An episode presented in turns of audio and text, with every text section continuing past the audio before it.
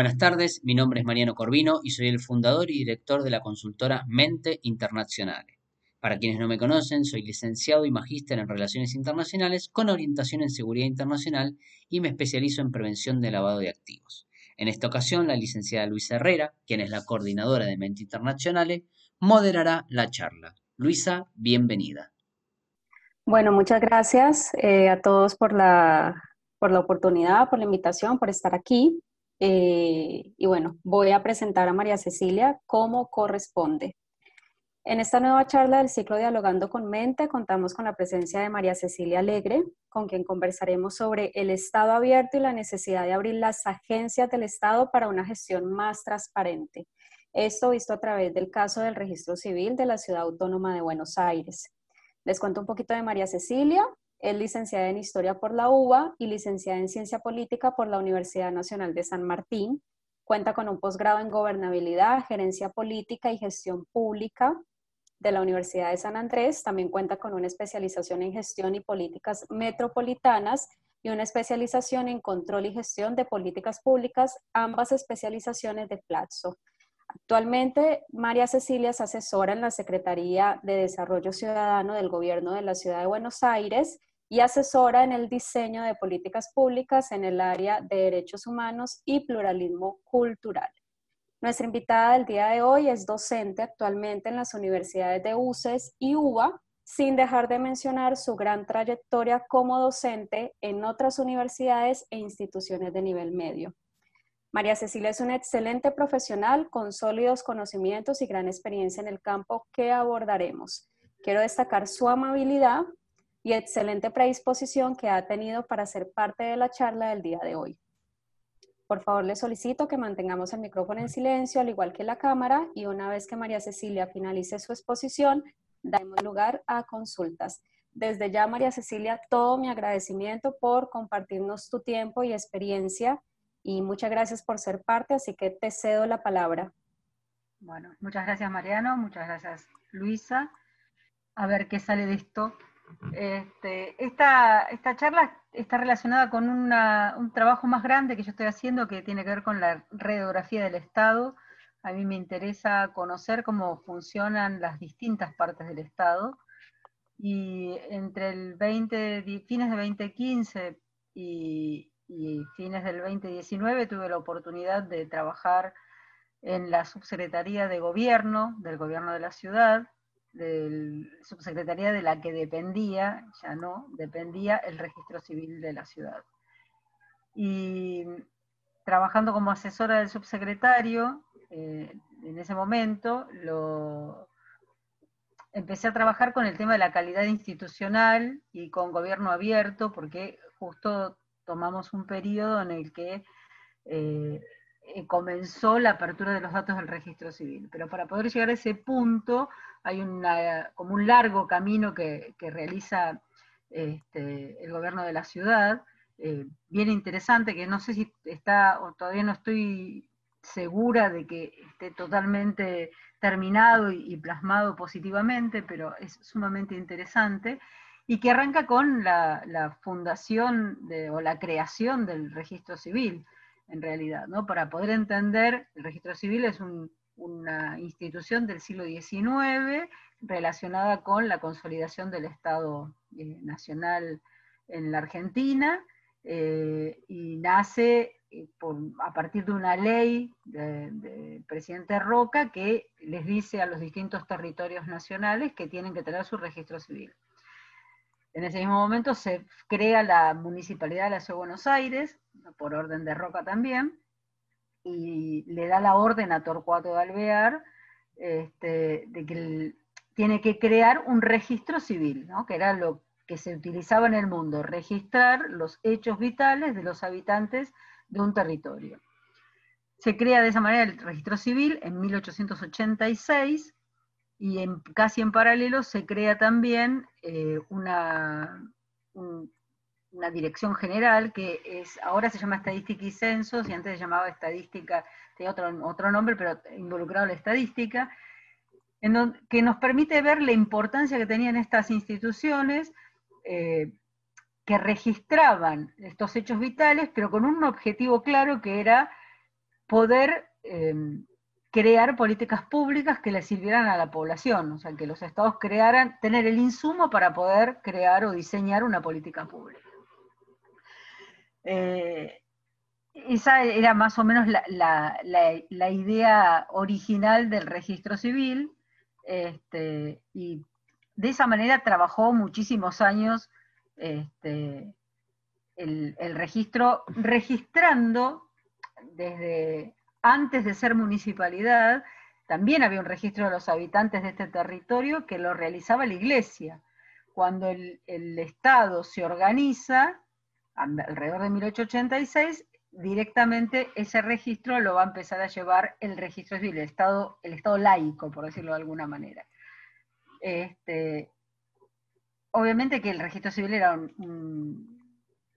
era una institución que primero tiene pequeñas, eh, eh, pequeñas delegaciones en distintas partes de la ciudad, pero a medida que la ciudad va creciendo, el registro civil, que es una herramienta que construye nacionalidad y amplía ciudadanía, como diríamos hoy, empieza también a crecer al lado de la ciudad. La ciudad se expande, se expande el registro civil, las sedes del registro civil en realidad, este, y cada vez va cobrando mayor importancia. Mayor importancia porque, aparte de, registrar estos datos, eh, cuando yo hablo de los hechos vitales, son los nacimientos, los casamientos y las muertes, ¿no? Principalmente. La actualidad tiene muchas otras cosas más que, registra, pero básicamente son estos tres hechos. Este, y que todo el insumo que recogía el registro civil fue sirviendo para la consolidación y para el Estado cada vez más moderno que iba en que se iba transformando la Argentina. Eh, por ejemplo, cuando se sanciona en 1895 la ley eh, de organización militar, se utilizan los datos del registro civil para hacer los padrones militares, a partir de los varones de, 18 años que estuvieran inscritos en el registro civil, eso va a ser la base del padrón militar. Y la misma lógica se utiliza después para los padrones de votación. necesitábamos saber quiénes estaban inscritos, quiénes habían nacido, qué edad tenían para poder armar los padrones a partir de eso. Como va creciendo el volumen de trabajo que tiene el registro civil, ya no le alcanza con pequeñas oficinas dispersas por todo el, territorio de la ciudad y a mediados del siglo XX, en 1943 para ser más precisos, logran que les, les construyan un edificio, que es el primer edificio eh, que construye para oficinas la municipalidad en ese momento, que es el, edificio de la calle Uruguay 753, donde está la sede central del registro civil. Eh, y en paralelo a ese nuevo edificio también cambia la manera de registrar los hechos vitales. Los hechos vitales van cambiando la forma de ser registrados a lo largo del tiempo, siempre intentando preservar o que tenga la menor cantidad de errores posibles. Eh, y una de las primeras eh, cosas que se hacen es crear un archivo fotográfico que lo que hacía era emitir las partidas de nacimiento, o sea, le sacaban una fotografía a todas las partidas y eso se archivaba en un fichero general que es la base del archivo del registro civil, que queda hoy por hoy en la calle Jean Este, bueno, el, registro sigue creciendo, muchos de los datos de estos hechos vitales se van a utilizar, por ejemplo, para crear los planes de vacunación, eh, y se incorpora a la toma de datos eh, un nomenclador de salud para que sea más fácil para estandarizar los registros. Este, y así el registro sigue su camino, pero siempre con un formato en donde uno necesitaba eh, tener personas que tomaran los, los, datos y de manera manuscrita hicieran el relevamiento y el registro. Eso eh, formaba parte de un, eran actas que después se encuadernaban, a fin de año se formaban un tomo, y eso iba a parar a un, al, archivo del registro civil, que como les conté es el que queda ahí en, la calle Jean Lloré, que también tiene todos los libros anteriores a 1886, que eran los libros parroquiales, que son libros muy grandes, todos llenos de actas, todas manuscritas, solamente lo cuento con la idea de que pensemos cuánto error puede arrastrar muchas veces el escribirlo, no solamente por el error eh, de omitir algún dato, sino porque puede haber errores de ortografía, errores de sintaxis, y muchas veces la letra de la persona que escribía era bastante complicada eh, y se iba perdiendo, ¿no? Y aparte el papel entra en un proceso de deterioro, eh, por más que no tenga mucho más que ciento y pico de años, hay un proceso de deterioro en, el papel, este, y eso empieza a ser revertido de alguna manera cuando eh, en los años 90, acá en Buenos Aires, aparecen las primeras microfilmaciones que había realizado la Sociedad de Genealogía de Utah, Estados Unidos, y eso empieza a, provocar un cambio de paradigma porque se incorpora una tecnología, una nueva tecnología, que es la de la microfilmación. Entonces tenemos una parte del registro civil que empezó a quedar, a, ser digitalizada a través de estas microfilmaciones. ¿no? Estamos hablando así como fines de los 90. Este, ese es como el primer inicio de, una innovación, ¿no? de una idea de vamos a mejorar.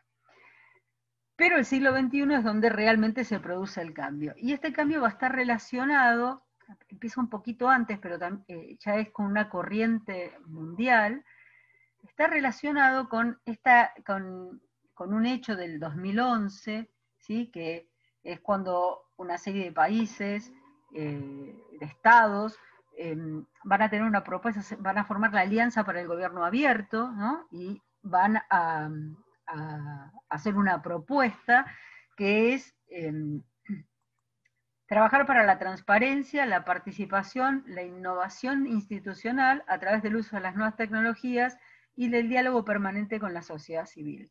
A partir de esto es cuando se empieza a pensar que el Estado, trabajando con la sociedad civil, trabajando con los ciudadanos, debería generar oportunidades para crear productos innovadores, dar respuestas concretas que tengan valor público y, generar la comunidad y la confianza entre la ciudadanía y los gobiernos. Esta es la base de la alianza para el gobierno abierto. Y a esta alianza es que el gobierno de la ciudad va a adherir. El gobierno de la ciudad de Buenos Aires va a adherir. Va a adherir todo el país en realidad, pero el gobierno de la ciudad de Buenos Aires en particular este, va a adherir a esta alianza y va a trabajar eh, en ese sentido. Eh, entonces tenemos que para el año 2009, entre el 2009 y el 2014, eh, el gobierno de la ciudad empieza con una idea de despapelización, y entonces empieza a instrumentar lo que es la gestión documental electrónica. Entonces de esa manera va a empezar a, a, eliminar el papel como el soporte de registro en todo el gobierno de la ciudad, en distintas etapas. Este, y esto es a tono con la idea de gobierno electrónico, de ciudad inteligente, en 2009, en 2011 se va a ampliar con gobierno abierto, que va a tender más a la transparencia, a esta cosa de, del control de la gestión pública, eh, de la idea de que tiene que haber eh, frenos y contrapesos que eh, nos ayuden a la rendición de cuentas.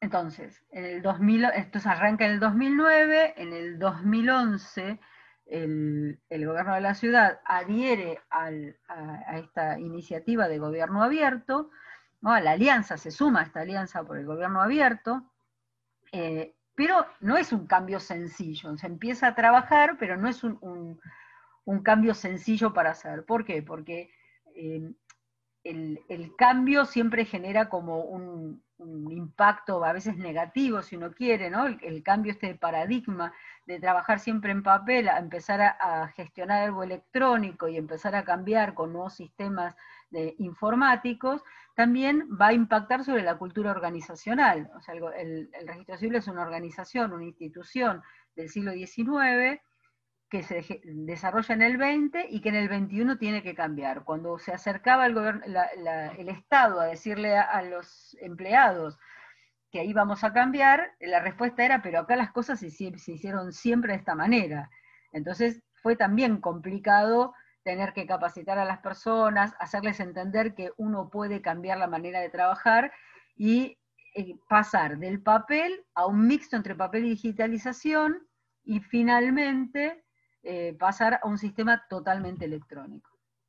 Entonces, esta eh, implementación de la gestión documental electrónica em, lo que hizo fue ir sumando las distintas partes del gobierno de la ciudad y en el 2012 le tocó el turno, por decirlo de alguna forma, al registro civil. Entonces, en el 2012 el registro civil eh, implementó un módulo dentro del ecosistema del gobierno abierto, que es eh, lo que trabaja eh, el gobierno de la ciudad, en donde ese módulo se llama RCE, que es Registro Civil Electrónico, y que cambió totalmente la forma de registrar los hechos.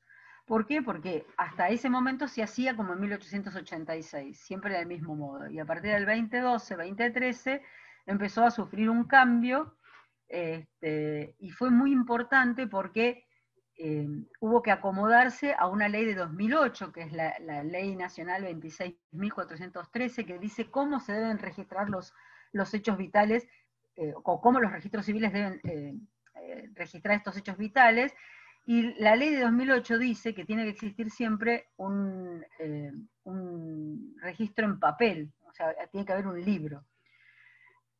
Entonces, de nuevo, el registro civil tuvo que adaptarse a esta ley para no incumplirla, este, y tuvo que analizar cuál era su propia lógica, qué era lo que le pasaba, entonces, ese análisis que realiza previo a la instrumentación del RCE, dio como resultado que, como dije recién, los, eh, eh, los documentos se seguían generando de la misma manera, de manera manuscrita, después de ahí se volcaban una base de datos en donde no se vinculaban los registros de las personas, había otras bases que no había manera de, hacer un seguimiento, eh, no había un sistema de información que estuviese centralizado, que pudiera dar una respuesta integral, eficiente y eficaz para la gestión de la información que se generaba. Había 40 bases de datos en microsistematizaciones y ninguna tenía vinculación entre ellas. Todas eran indispensables para el manejo administrativo, pero eran muy vulnerables desde afuera, porque podían sufrir este, un, ataque informático, porque era una, eran bases muy, muy sencillas, y desde adentro había problemas con el error de carga, eh, en las bases que estaban tan dispersas, eso provocaba fuga de información, aparte había procesos aislados porque las bases de datos respondían a las necesidades de un área o de una sección y no se conocían unas y otras. Bueno, fue complejo. Pero, como decíamos recién, entre el 2012 y el 2013 eh, se toma la decisión política de eh, implementar el registro civil electrónico, RCE, y eso va acompañado por instrumentos jurídicos que, acompañan, eh, que es el decreto 104, que reglamenta cómo se crea ese módulo, y la resolución 40, que es resolución 41, que es del 2014, que crea una unidad coordinadora que va a implementar el RCE. Esto implicó la modernización del registro civil. Hubo un, análisis de los procesos administrativos para el registro de los hechos vitales, una renovación tecnológica y aparte la, capacitación de los agentes que estaban involucrados en la RCE. La idea era producir documentos electrónicos siguiendo un proceso administrativo y con fortaleza jurídica, este, y el RCE sigue todas las reglas de funcionamiento para la producción de un documento acta y su generación electrónica con firma digital y resguardo en papel esto del resguardo en papel es lo que dice la ley del 2008, ¿sí? Tiene que existir el resguardo en papel, no podemos no tener resguardo en papel. Pero ¿qué pasó? al instrumentar el RC se hizo una inversión. Antes uno escribía y después se cargaban los datos. Ahora uno carga los datos y eso genera un documento, que puede, un documento electrónico que se puede imprimir y que tiene una firma digital, con la cual uno ya no tiene que usar el sellito que se usaba cuando yo era chica, que uno iba a buscar una copia de la, partida de nacimiento al registro civil y le daban una copia con un sello violeta del otro lado que decía es copia fiel. Ya eso no existe más. Y eso significó todo un gran cambio, un gran cambio porque las personas eh, los ciudadanos, vemos que las actas ahora son electrónicas, eso garantiza que son inalterables. Hay una preservación de la información y aparte agilidad del acceso al ciudadano a la información y hay bases únicas de datos. ¿Qué pasó? Antes yo tenía los datos de una persona y no podía seguir su historia de vida. Ahora puedo seguir su línea de vida y todas las personas vinculadas con ella también se incorporan a este documento, entonces yo puedo hacer un árbol vincular, con lo cual puedo, puedo generar, eh, yo ya lo registré el hecho, pero el dato lo puedo trabajar para que me dé muchas respuestas para otros problemas que se le puedan presentar al Estado o a los ciudadanos. Eh,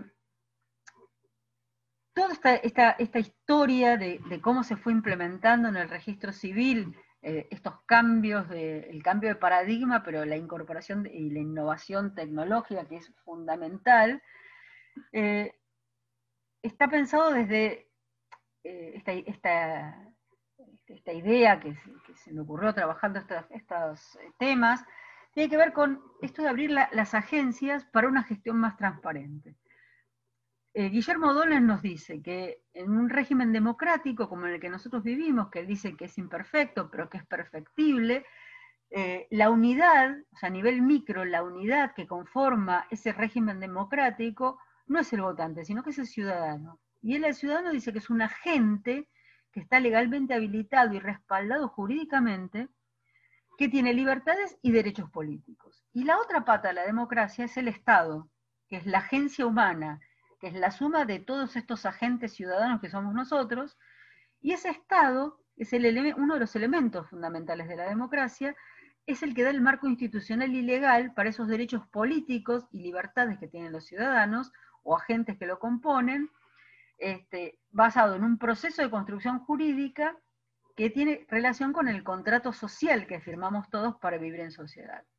Dice entonces que ese Estado, que es una entidad multifacética y producto histórico, tiene un carácter jerárquico y que es lo que nos permite eh, reproducirlo y seguir viviendo en democracia. Entonces, a esto le, agrego la idea de Oslak, o las ideas de, de Oscar Oslak cuando trabaja el Estado, porque él sostiene, es el, la persona que más ha trabajado con esto de, él, habla de Estado abierto, dice que Estado abierto porque en realidad gobierno abierto es como una mala traducción del, inglés, este, que es que Estado abierto explicaría mejor esta, esta cosa de querer abrir el Estado, porque el Estado es más que el gobierno, pero es igualmente que él va a seguir hablando de gobierno abierto y va a decir que los estados y los gobiernos tienen que tener esta decisión política de estar comprometidos con la transparencia, la participación y la colaboración ciudadana.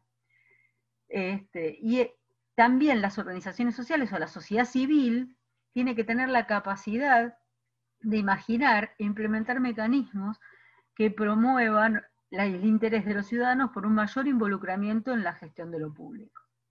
Entonces, tener un Estado abierto, un gobierno más abierto, con más y mejor participación de los ciudadanos, agentes de este Estado, que también es un Estado agencia, es la manera que tenemos de garantizar la transparencia de la gestión pública y el control de las acciones de gobierno en un marco de un Estado que sea accesible para todos, en una democracia, como dije antes, y como lo tomé de Guillermo Donel, de eh, una democracia que es imperfecta, pero que es perfectible.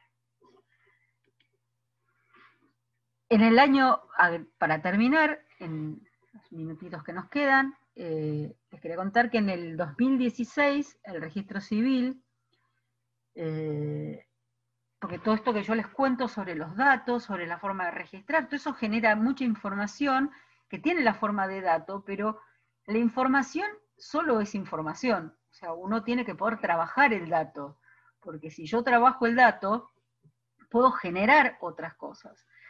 Entonces, en el 2016, la Subsecretaría de Gobierno decidió, este, sumándose a este ecosistema de gobierno abierto que tiene el gobierno de la ciudad, abrir los datos del registro civil para hacerlos accesibles y disponibles, cosa que se pudieran eh, utilizar, redistribuir, y hay que garantizar de esa manera la participación de los ciudadanos en el proceso y en la toma de decisiones. Y esta idea eh, generó una serie de beneficios, como la mejora en el proceso de toma de decisiones, la transparencia, la rendición de cuentas, hay que crear servicios y aplicaciones a partir de la reutilización de los datos y contribuir a la innovación y la generación de valor. Por esas razones, cuando en el 2016 se abrió el registro civil, todos los datos están subidos con la seguridad de que están protegidos los datos personales, ¿no? porque aparte los, datos del registro civil son eh, datos sensibles, entonces lo que uno sube es el dato sin personalizarlo, están subidos a una plataforma que se llama Buenos Aires Data, en donde están los datos abiertos del registro eh, civil y son accesibles para cualquier persona, los pida o no los pida. No tiene que hacer un, pedido de acceso a la información pública. Directamente puede acceder en esta base de, Buenos Aires Data este, a los archivos en donde no solamente el registro civil, sino las distintas áreas del gobierno de la ciudad van todos los meses alimentando este, las bases de datos para que los datos sean abiertos a la, a la ciudadanía. Bueno, aquí, aquí estamos y con esto terminaría. Bueno, eh, María Cecilia, muchísimas gracias. Muy claro y muy ilustrativo. Eh, la verdad que muy, un tema que uno no, no conoce eh, así que realmente ha sido muy, muy interesante, ¿sí? Para quienes no, conocíamos sobre esto. Em, acá tenemos algunas preguntas. Eh, yo voy a abrir el micrófono, obviamente, a quien desea hacerlo. Eh, Fabiana, ¿te podemos escuchar? A ver si Fabiana puede... Mi pregunta era para María Cecilia. bueno, el gobierno de la Ciudad de Buenos Aires tiene una política de apertura hace bastante, pero sin embargo eh, no es un tema por ahí de campaña o quizás no es una propuesta de parte de sus competidores electorales. Si ella eh, cree que se debería eh, tomar como tema de agenda para las campañas electorales, como quizás se hizo en un momento en Estados Unidos, bueno, ahora ya quedó, digamos, por fuera, tienen problemas más importantes pero si ella cree que se debería tocar como un tema central, o sea, lo que es la apertura. Sí, yo creo que sí, el gobierno de la ciudad trabaja muy puertas para adentro este tema y lo trabaja mucho con, el tema del diálogo, con la o sea, se hacen unas mesas de diálogo muy interesantes, eh, hay todo un, equipo de diálogo en el gobierno de la ciudad que lo, maneja Hernán Charosky y que justamente em, propone en esto de discutir con distintos actores de la sociedad eh, el tema de, la apertura de datos. O sea, es muy activo, pero la verdad es que no está en la agenda, es verdad, eso es real. Pero digo, hay como una cosa muy activa de mucho trabajo, de, ir a, llevar eh, lo que se está haciendo a distintas universidades, eh, y de mucho, mucho trabajo, porque, por ejemplo, el mapa interactivo que está en la ciudad em, parte de este trabajo también, parte de la, apertura de datos que hace la ciudad, eh, o hay aplicaciones como para saber eh, dónde están las ecobicicletas, por más que no funcionen muy bien, digo, pero hay como pequeñas aplicaciones que tienen que ver con esto de abro los datos y puedo generar algo con ese dato, porque no es que, pues si no el dato es letra muerta, está en un papel o en un documento, en una nube, y es letra muerta. Pero es verdad, no está en la agenda, eh, pero se trabaja mucho. Hay mucha gente involucrada en esto, trabajando mucho y bien aparte. Perfecto. Eh, le hago una consulta que nos escribe Soledad eh, y luego le vuelvo a pasar la, palabra a, Fabiana si tiene continuidad. me pregunta Soledad, conforme lo que usted mencionó en relación al resguardo en papel, ¿los registros manuscritos de data de antigua data se conservan en los libros originales y debido al deterioro que sufre el papel y la tinta a lo largo del tiempo, ¿hay algún protocolo de conservación y resguardo de este tipo de documentos? Sí y no. Bueno, a ver, como, todos los archivos en, la Argentina eh, están mal cuidados, los archivos en general están mal cuidados. Eh, no hay una política de conservación y preservación de los archivos. Eh, los archivos del registro civil Em, cuando yo nombré los parroquiales, los parroquiales en realidad son como una copia de, porque cuando se incendió la curia en, los años 50, eh, por ahí, este, se perdieron, ¿no? Y entonces eh, hay, como una segunda copia, tiene un nombre que ahora no me, no me voy a acordar cómo se llaman, pero bueno. Esos están bastante bien conservados y son entre 1856 y 1886. Eh, parroquia por parroquia, todos los libros. Eh, y esos están bastante bien conservados porque como se consideraban documentos históricos, porque también acá entra otro problema. Eh, el registro civil no tiene conciencia, ninguno de, las personas del registro civil ha tenido conciencia de que todos estos libros en donde están todas las actas de nacimiento también son documentos históricos. ¿Pero por qué? Porque el archivo donde están guardados justamente es un archivo, pero no tiene la idea de archivo histórico, porque es un archivo que todo el tiempo se mueve, todo el tiempo eh, se, vuelve a alimentar. Por eso es, importante, es interesante lo de la gestión electrónica. Cuando yo hablé de la línea de vida y del árbol vincular, es porque a mí me permite si hoy, no sé, yo hoy me caso, mañana me divorcio, después me vuelvo a casar, antes había que ir año por año, ahora yo toco una tecla y me trae el documento que yo necesito y vinculado con qué. Entonces yo puedo seguir mi línea de vida sin necesidad de ir a, no sé, al 2010, 2012, sino directamente en un mismo momento consigo todas esas cosas. Ahora, los libros desde el 2016 sufrieron todo una, em, un trabajo de, puesta en valor. Eh, ya los libros no se tocan más eh, porque están digitalizados, entonces ahora es fácil traer la información, salvo que haya un dato de una persona que no se encuentre, entonces en ese caso se va a tocar el libro, pero ya no se tocan más, están guardados en un lugar con eh, las condiciones ambientales que corresponden, eh, y por eso también hubo toda una, transformación de lo que es el archivo, este, y hay, hay poca manipulación de los objetos, pero la verdad es que por muchos años yo hay libros que los encontré en un depósito, pero eso tiene que ver con cómo maneja el Estado los archivos en general, no el registro civil en particular. Perfecto, perfecto. Eh, Carlos, ¿tiene alguna pregunta? Está muteado. Yo lo, acabo de a ver ahí. Quería preguntarle a la licenciada si toda esta modernización de los sistemas informáticos ha permitido optimizar el entrecruzamiento de datos entre el registro civil y diferentes organismos del Estado, privados o, también eh, públicos o también privados. La verdad es que hubo un montón de propuestas para hacerlo, pero eh, en, la Argentina el Estado nacional y los estados subnacionales se manejan como compartimentos estancos. Entonces, yo tendría que ser como de impacto inmediato, porque, no sé, yo me, nos reíamos el otro día con mi, con mi esposo porque él figura como casado, pero no casado conmigo en la base del ANSES, sino casado con su primera mujer. Y hace, no sé, mil años que se divorció y presentó los papeles y no impacta. Y eso tendría que ser algo automático, porque en el registro civil está sentado electrónicamente que él está casado, divorciado, casado de nuevo. Por lo tanto, debería de, eh, eh, el impacto tendría que ser, pero bueno, tiene que ver con que uno tiene que hacer eh, distintas gestiones ¿no? y acordar con el que esté el funcionario de turno para ver si querés hacer un convenio, y así es como medio imposible.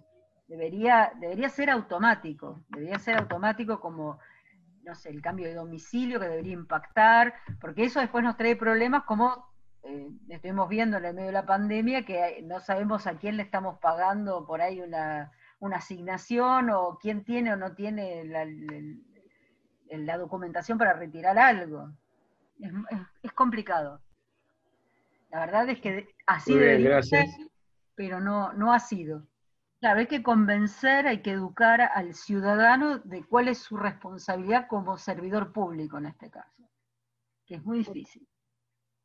Yo te hacía la pregunta de los principales hitos porque justamente hablabas de una anterior forma de operar, de una forma de operar entre el 86 y el 2012 y luego justamente cambia a partir del 2012, ¿no? Con, con la digitalización de todos los documentos e información que maneja el registro civil. Entonces, por eso te preguntaba un poco por qué 1986 antes trabajaba diferente. 1886. Ah, 1886 hasta el 2012. Bueno, me equivoqué.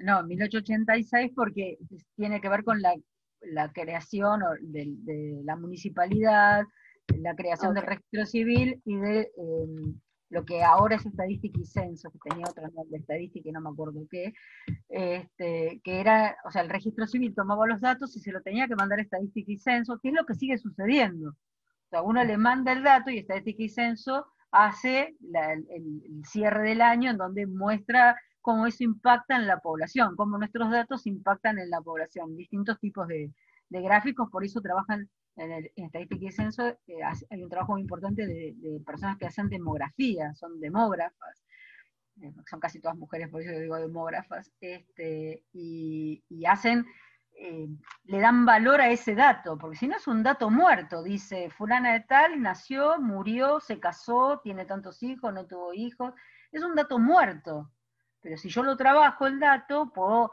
no sé, rastrear, eh, como han hecho estas mujeres de estadística y censo, la población afroamericana, eh, o sea, uno puede hacer otros caminos y, trabajar ese dato para que se transforme en una cosa que, que tiene un valor y no solamente que sea una cosa estadística. Así es.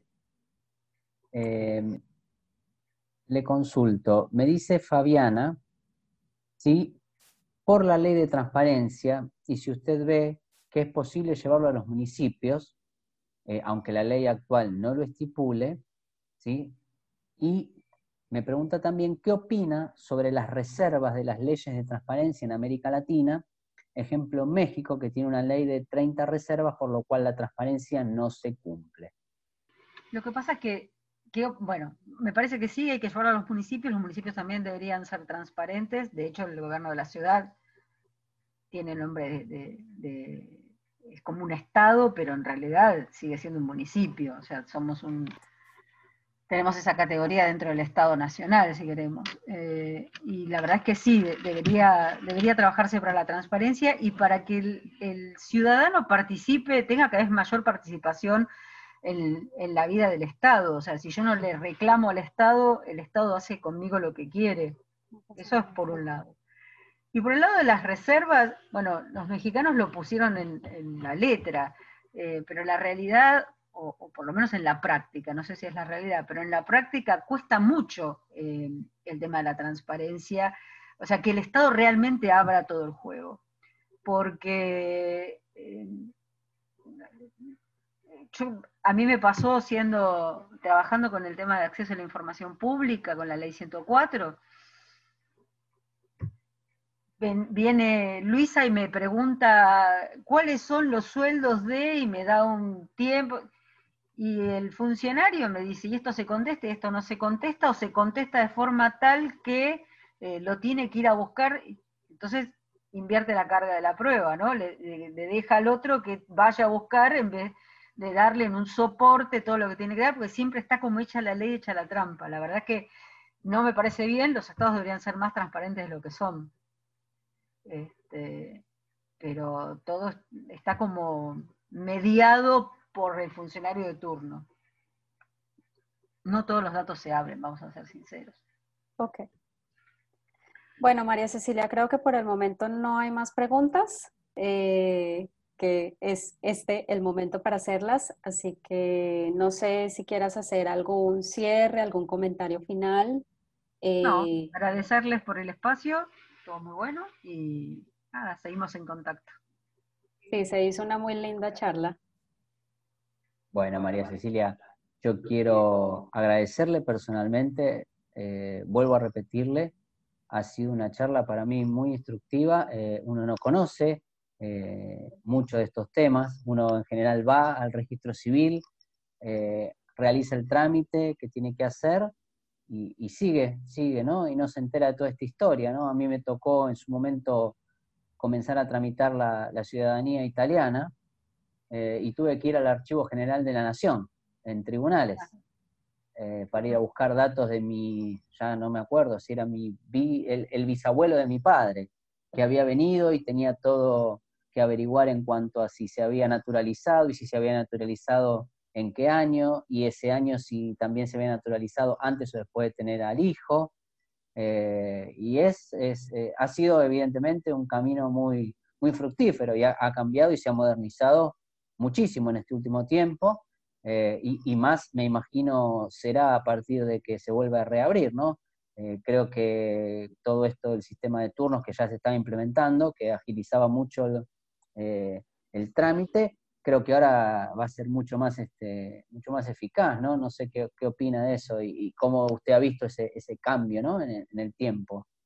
Sí, uno lo, más que nada lo vio dentro del registro civil con el, cambio del flujo de gente. Cada vez había menos gente adentro de las sedes haciendo trámites, eh, porque el trámite estaba totalmente online. Y también vio ahí algo que ahora se vio en la pandemia, de quiénes eran los que no tenían acceso. Entonces, la gente que iba al registro civil en general pertenece a grupos sociales de bajos ingresos o con poca formación, eh, gente que no tiene computadora y no tiene redes y muchas veces no tiene ni teléfono para entrar, o no tiene tarjeta de crédito, porque eso también es un tema.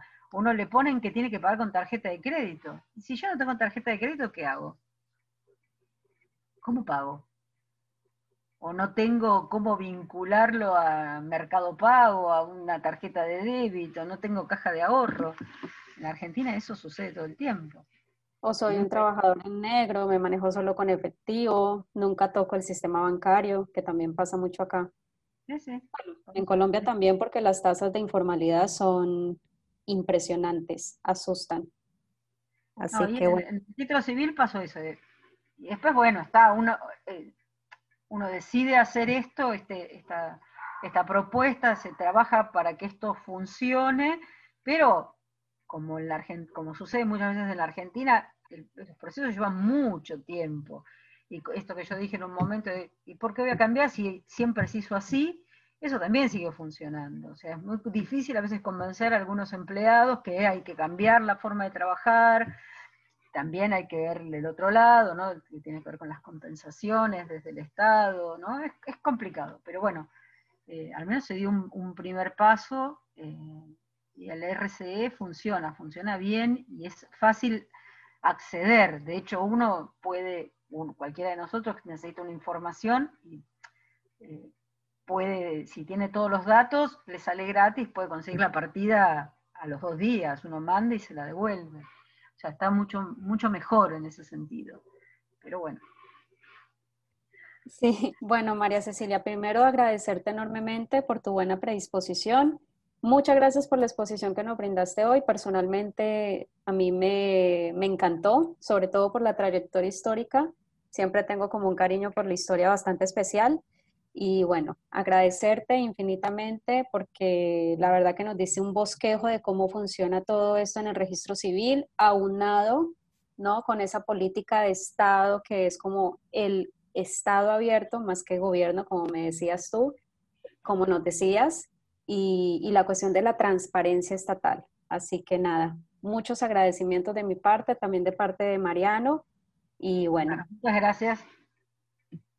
Bueno, María Cecilia, gracias. Hasta una próxima oportunidad. Buenas noches. quieran. Chao, buenas noches. Gracias, chao.